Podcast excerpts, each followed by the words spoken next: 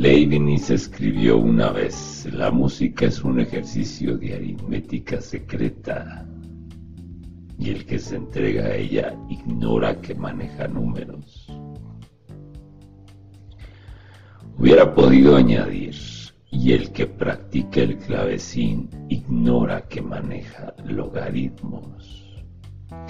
Es que en efecto el lazo entre la música y ciertas partes de las matemáticas o la matemática es muy estrecho y ello se debe principalmente a las razones siguientes.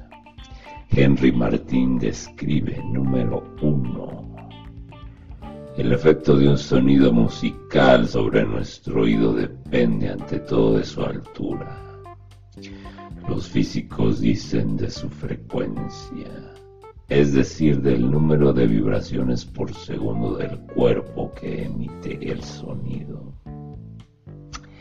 Decir que oímos un do o decir que nuestro oído registra vibraciones 256 vibraciones por segundo significa lo mismo.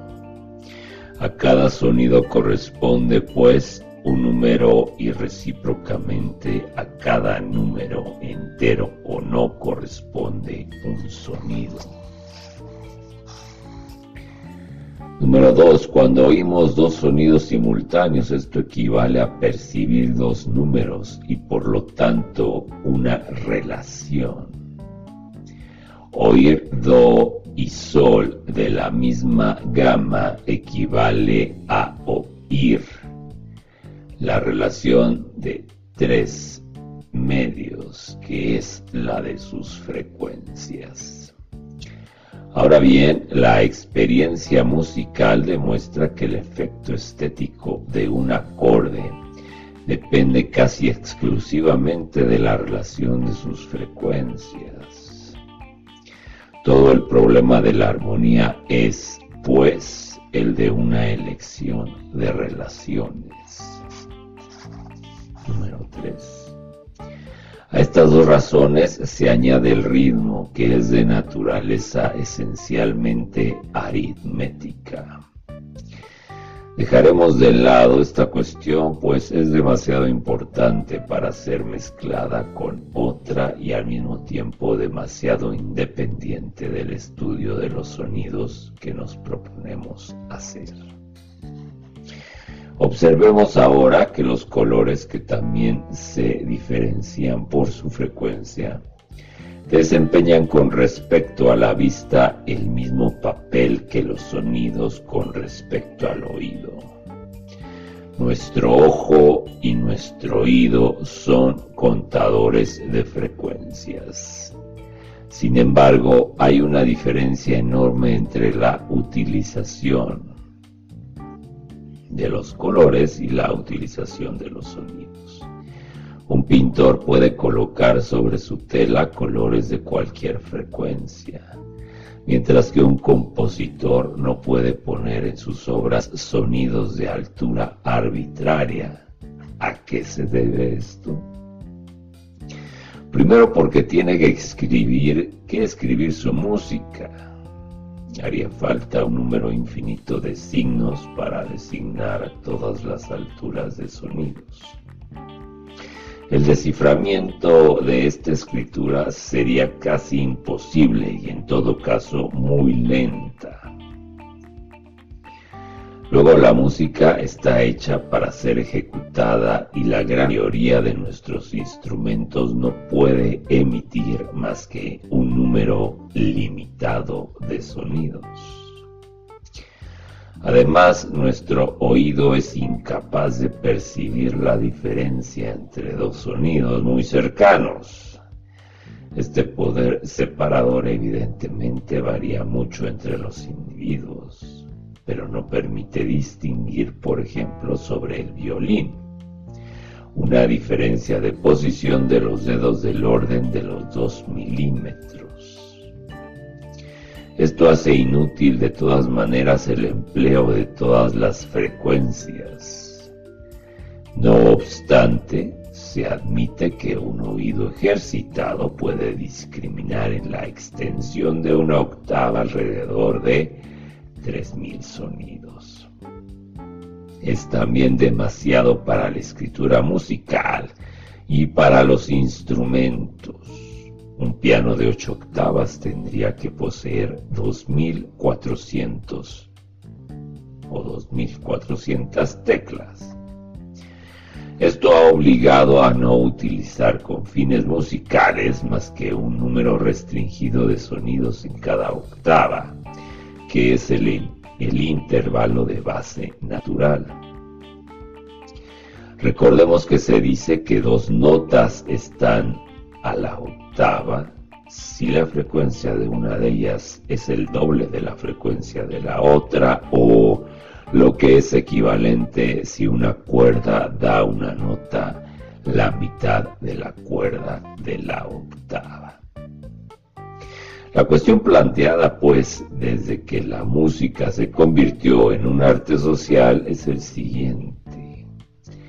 ¿Cómo elegir entre los 300 sonidos discernibles de una octava una gama de unos pocos sonidos?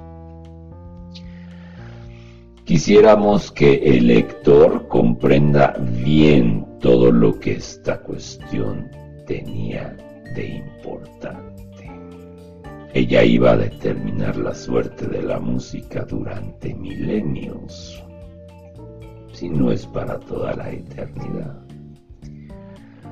Una vez adoptada una gama, en efecto, se hacía prácticamente imposible cambiarla. Tomemos un ejemplo Supongamos que los músicos de una cierta época hayan decidido dividir la octava en 10 intervalos de la mano siguiente. El sonido fundamental está dado por una cuerda de un metro, luego la octava por una cuerda de 50 centímetros y las notas intermedias por cuerdas de 55, 60 y 65, etc centímetros. A priori esto no tiene nada de chocante. Pues bien, un fragmento escrito con esta gama no puede transcribirse a nuestra escritura actual. Aún con ayuda de los sostenidos bemoles, dobles sostenidos o dobles bemoles. Además, solamente algunos instrumentos, entre ellos el violín, podría interpretar ese fragmento. La música esa época sería para nosotros completamente inutilizable y por tanto estaría muerta. La continuidad de la vida de la música exige entonces, en las condiciones instrumentales que han prevalecido hasta ahora, la utilización eterna de una misma gama o de gamas tales que las diferencias sean prácticamente despreciables. De hecho, es lo que ha ocurrido en el curso de la historia de nuestra música. Si los músicos y los filósofos reflexionan sobre esto, se sentirían espantados y por la responsabilidad que incumbió a los primeros teóricos de la música cuando descompusieron la octava en partes definitivas. En ningún otro arte tenían la decisión semejante o tenía la decisión semejante importancia en ningún otro Quizá el título de gloria más bello y verdaderamente eterno de los griegos haya sido el haber creado la gama al mismo tiempo que creaban las matemáticas o la matemática. La coincidencia vale la pena de destacar. Si luego alguna otra gama auditivamente diferente hubiese resultado ser más estética, se habrían producido tentativas para imponerla y a pesar de las dificultades que hemos señalado, se habría llegado a través de los siglos a abandonar una gama considerada anticuada. Pero han transcurrido ya cerca de 2500 años y las gamas actuales, que luego estudiaremos, de hecho no son sino variantes de la griega. Una misma escritura sirve para todas. Las notas tienen el mismo nombre y un fragmento se compone. Se escribe, se ejecuta, se canta especificar la gama. Si bien no son completamente equivalentes desde el punto de vista físico, se las utiliza y se les considera como tales. Dentro de la filosofía de la estética, la cuestión del valor eterno de la gama griega es pues inquietante. Tratemos de aclarar parcialmente este misterio y para ello precisemos ante todo la naturaleza de las tres gamas que han sido más usadas. La gama diatónica o de Pitágoras, la gama de Sarlino o de los físicos y la gama templada inmortalizada por Bach. Hablaremos a menudo del intervalo determinado por dos notas, por ello hay que entender la razón de las frecuencias de estas dos notas. Tomemos por ejemplo las notas correspondientes a 400, 600 y 800 vibraciones por segundo.